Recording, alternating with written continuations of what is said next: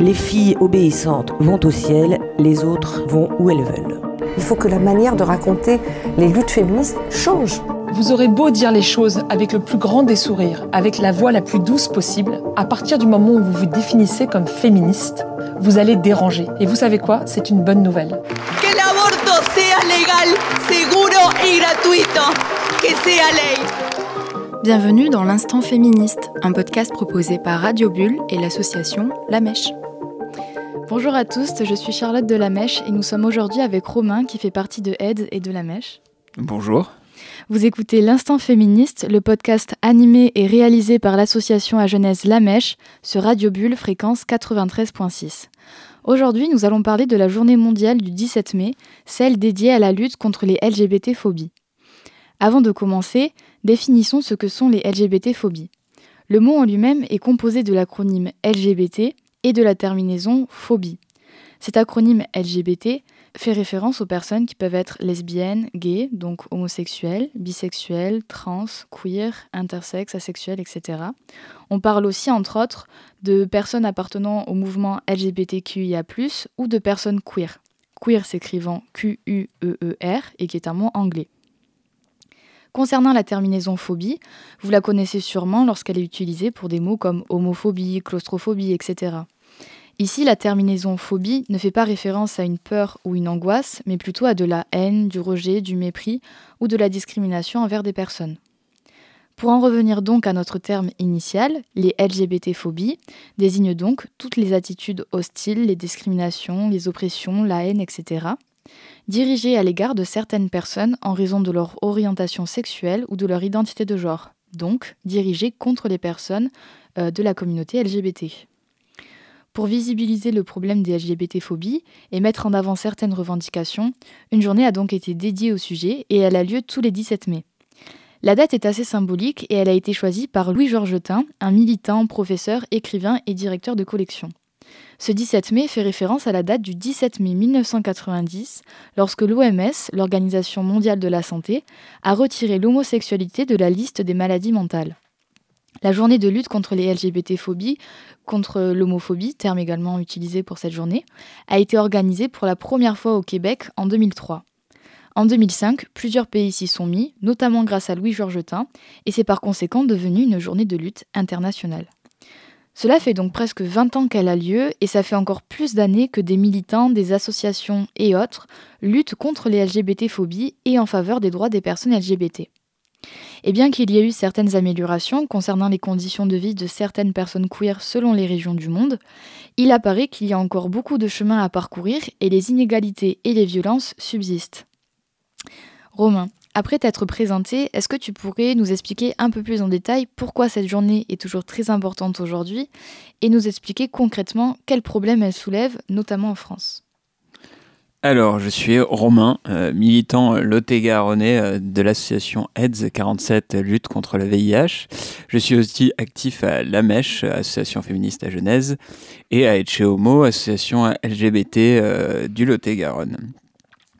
Cette journée est importante car elle permet de visibiliser le mouvement et la communauté autour d'une date euh, butoir où chaque année on va se retrouver, on va monter une grosse action autour de laquelle on va pouvoir informer euh, la population à Genèse, les politiques, les autres associations qui pourraient militer avec nous, euh, les syndicats, tout ce qui représente la société civile aujourd'hui de la nécessité et d'un devoir de mémoire autour des personnes qui ont lutté internationalement pour la cause jusqu'à aujourd'hui toutes les avancées sociales et sociétales qu'on a eues autour de, la communauté des personnes lesbiennes, gays, trans et plus ont été faites sur de la lutte et des militants qui ont même été euh, jusqu'à mourir pour la cause. On va voir euh, par exemple aux États-Unis avec euh, Stonewall où il y a eu des grosses émeutes, beaucoup d'arrestations et beaucoup de, noms dont on n'aura jamais malheureusement le témoignage.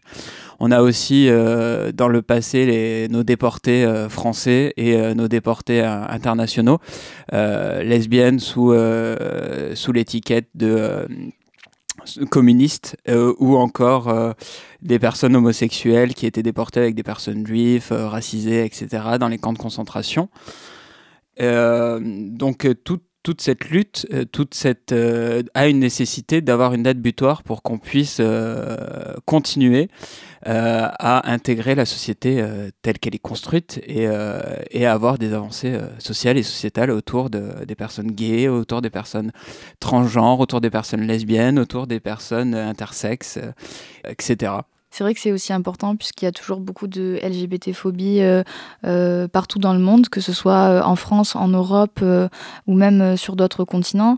Par exemple, si on reste sur une vision internationale, dans 69 pays sur 193, l'homosexualité est interdite ou c'est même un crime parfois. Dans 9 d'entre eux, elle peut même être passible de la peine de mort. en ce qui concerne la France et l'Allemagne, il y a une augmentation des, des délits et des agressions anti-LGBT et des crimes anti-LGBT de 39% en 2021, selon le rapport euh, de ILGA Europe. Il y a aussi euh, souvent en Europe euh, des lois anti-LGBT qui sont proposées par les gouvernements, même si la population peut avoir des majorités plutôt favorables aux droits de personnes LGBT. Donc c'est toujours des, problèmes qu'on décèle au sein même de l'Europe et même au sein même de la France.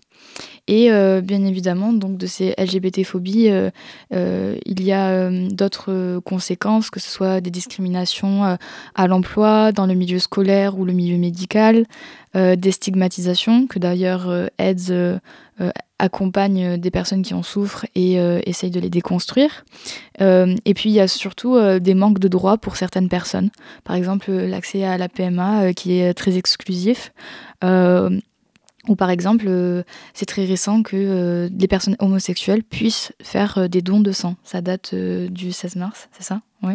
Exactement. C'est le 16 mars que, que la loi se centre plus sur les pratiques sexuelles pour les homos, hétéros ou toute personne. Et maintenant enlève la notion de juste orientation sexuelle ou amoureuse.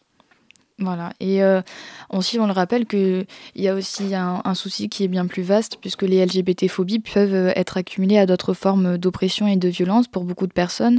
Euh, ça peut être des oppressions liées au racisme, à la xénophobie, à l'islamophobie, etc. Donc, c'est un problème qui peut toucher beaucoup de personnes et qui concerne tout le monde au final, autant sur un plan individuel que sur le plan des entreprises, de l'État, des institutions, etc. Euh, concernant cette journée, elle est aussi importante pour euh, porter des revendications euh, dont que tu as un petit peu évoquées tout à l'heure. Est-ce que tu pourrais en formuler quelques-unes, s'il te plaît, Romain? Alors au niveau revendicatif, il va y avoir déjà revenir sur certaines lois qui ont été promulguées.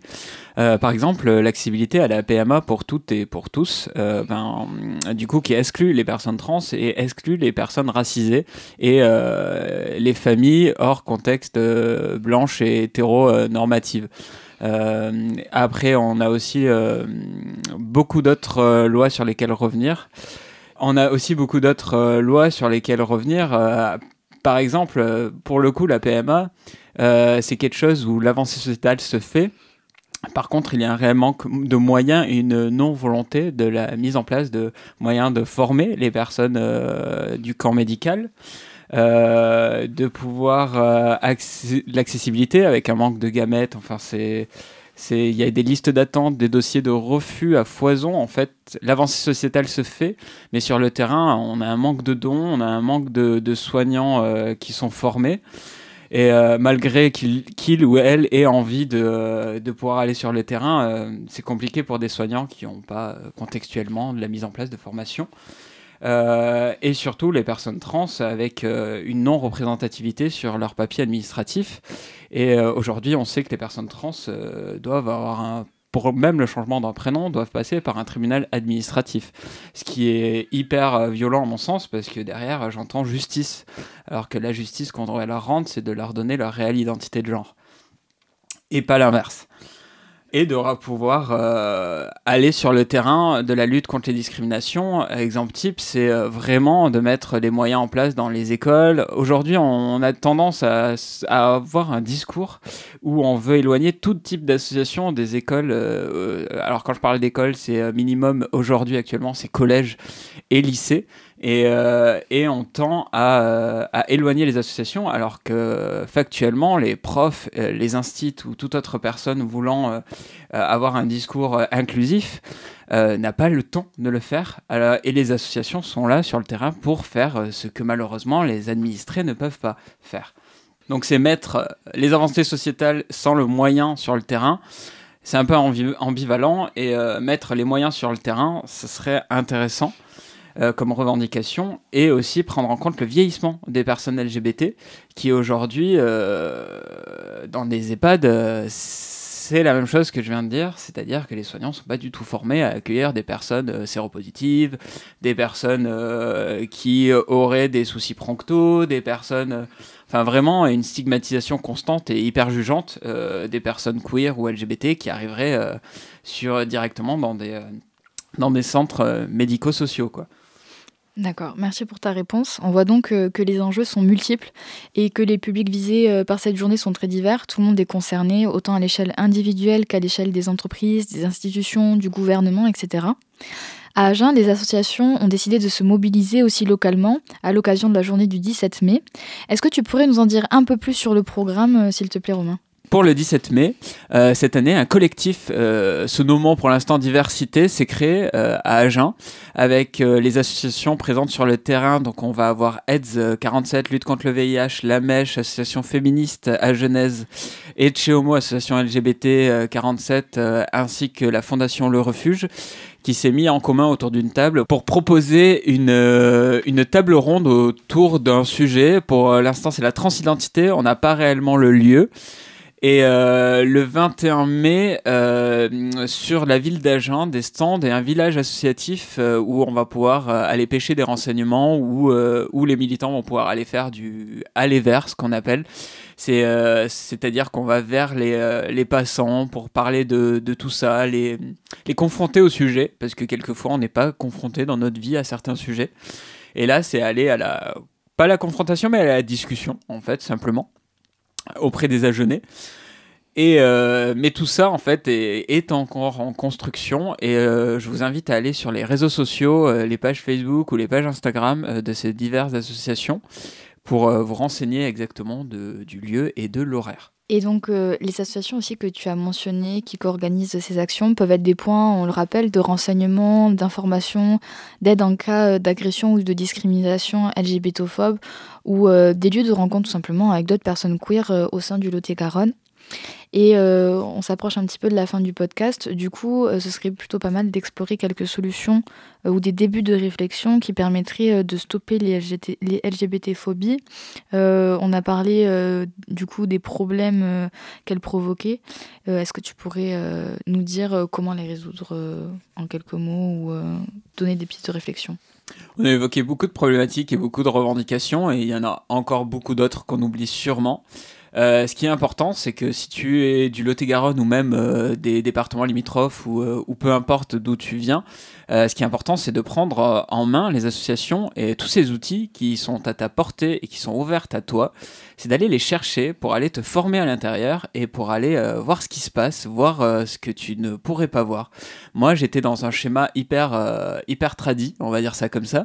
Et en fait, je suis rentré dans l'association AIDS et elle m'a proposé des formations, cette association.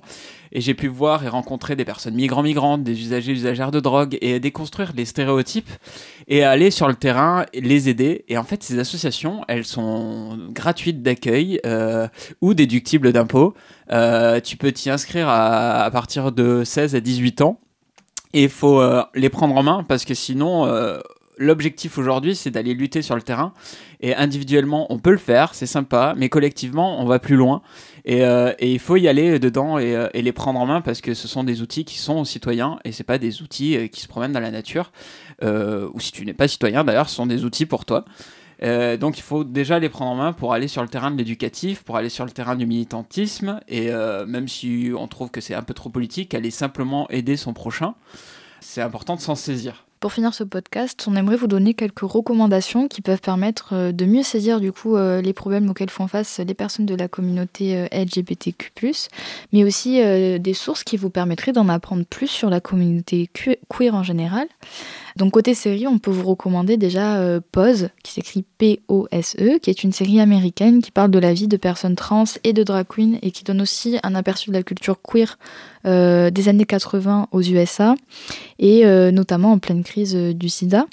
Euh, sachant que les personnages trans sont notamment joués par des actrices trans. On a aussi euh, une série populaire qui est euh, Sex Education, qui met en avant des sujets liés à la sexualité et qui traite des problématiques très diverses, notamment certaines liées à l'adolescence. Une autre série qui en ce moment fait beaucoup de bruit, qui est Heartstopper. donc c'est une romance gay avec une représentation qui a très bien été reçue par le public. Euh, concernant les podcasts, on peut aussi vous recommander euh, celui euh, qui s'appelle Camille, réalisé par Binge Audio, qui parle de sujets divers liés à la communauté LGBTQ, et qui permet aussi de vulgariser certains concepts et de se déconstruire. Concernant les livres, euh, il y a une histoire de genre de Lexi qui permet de comprendre comment être un allié euh, ou une alliée des personnes trans, mais qui est aussi euh, une bonne ressource pour les personnes trans elles-mêmes qui auraient besoin de renseignements, d'informations, etc. Est-ce que tu aurais aussi des recommandations, Romain? Alors, il y a le Génie lesbien d'Alice Coffin, qui est une militante écologiste et féministe. Euh, qui va sur la question de, du, du genre, la question de, du sexisme, enfin, qui est, et la question très politique euh, de tout ça. Euh, il va y avoir Adieu ma honte de Wissam Belkacem qui va raconter son, euh, son histoire entre le racisme et l'homophobie dans le milieu sportif. Il y a Sortir de l'hétérosexualité par Juliette Drouard qui est une personne non binaire et qui auparavant euh, a eu un passing de femme cis et qui va sur la déconstruction du genre et euh, de l'hétéronormativité en, en, général. Après, il faut pas oublier que les associations locales ont pas mal de brochures, d'écrits, de choses où d'anciens militants ont fait des, des, choses sur le territoire et qu'il faut aller voir les assos euh, qui sont localement pour aller s'emparer des témoignages euh, de personnes LGBT euh, du Lot-et-Garonne qui vivent ici, parce qu'il y en a eu et il y en aura demain. Et même, c'est intéressant d'avoir vos témoignages pour pouvoir, en commentaire ou autre, pour pouvoir peut-être demain archiver tout ça et faire en sorte d'avoir vraiment des témoignages du terrain pour le terrain et pour continuer à militer dans nos ruralités. Oui, et d'ailleurs, euh, ces associations, on peut tout à fait les joindre par les réseaux sociaux ou même se déplacer ou les rencontrer euh, euh, lors d'actions qui sont organisées, notamment à Agen, comme celle qui va se dérouler lors du 17 mai et du 21 mai. Euh, et donc, c'est la fin de ce podcast. Merci de nous avoir écoutés. C'était le podcast L'Instant Féministe, animé par Charlotte Delamèche et Romain Delamèche et de Aide pour aujourd'hui, sur Radio Bulle, fréquence 93.6. On vous laisse avec la chanson de Suzanne qui s'appelle Petit gars et qui parle de l'homophobie ordinaire ainsi que de violences familiales.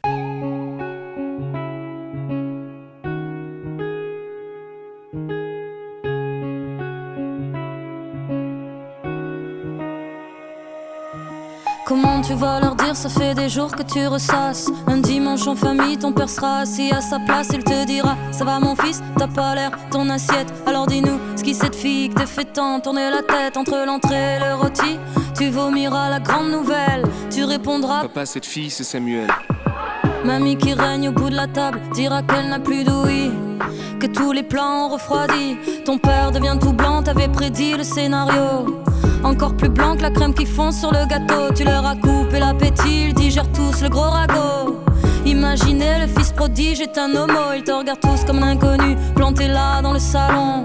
Alors c'est toi qui fais la fille ou le garçon T'es gêné, t'as capté dans les yeux de ta mère Qu'elle se demande ce qu'elle a pu louper pour faire un fils pédé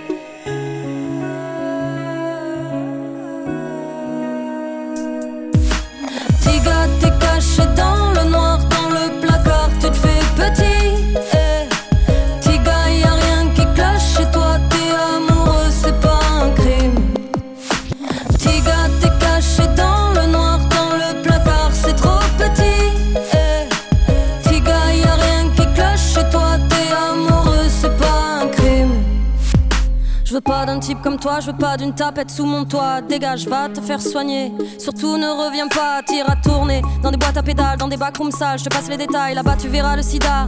Et plus à la mode que Madonna, tu finiras en string. À danser sur un char, à gueuler avec une bande de folles que t'es fier d'avoir une tare. Et moi, j'ai trop honte, tu m'as sali. Ne me dis pas, t'as pas choisi. Des baffes en plus aurait servi, mon fils est mort aujourd'hui.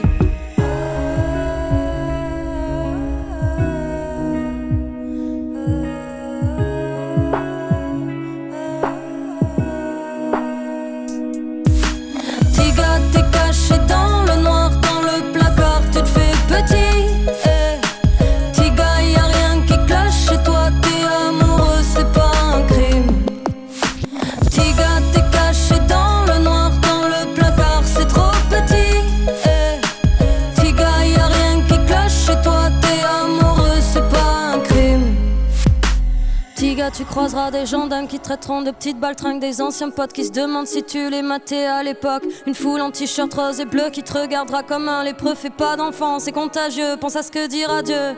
Tu te feras passer à tabac, tabasser sur le boulevard gratuitement par trois lascars. T'es comme une clope sur le trottoir. Petit gars, reste droit, sous le poids de la bêtise. Petit gars, n'écoute pas ce que c'est, j'en dise.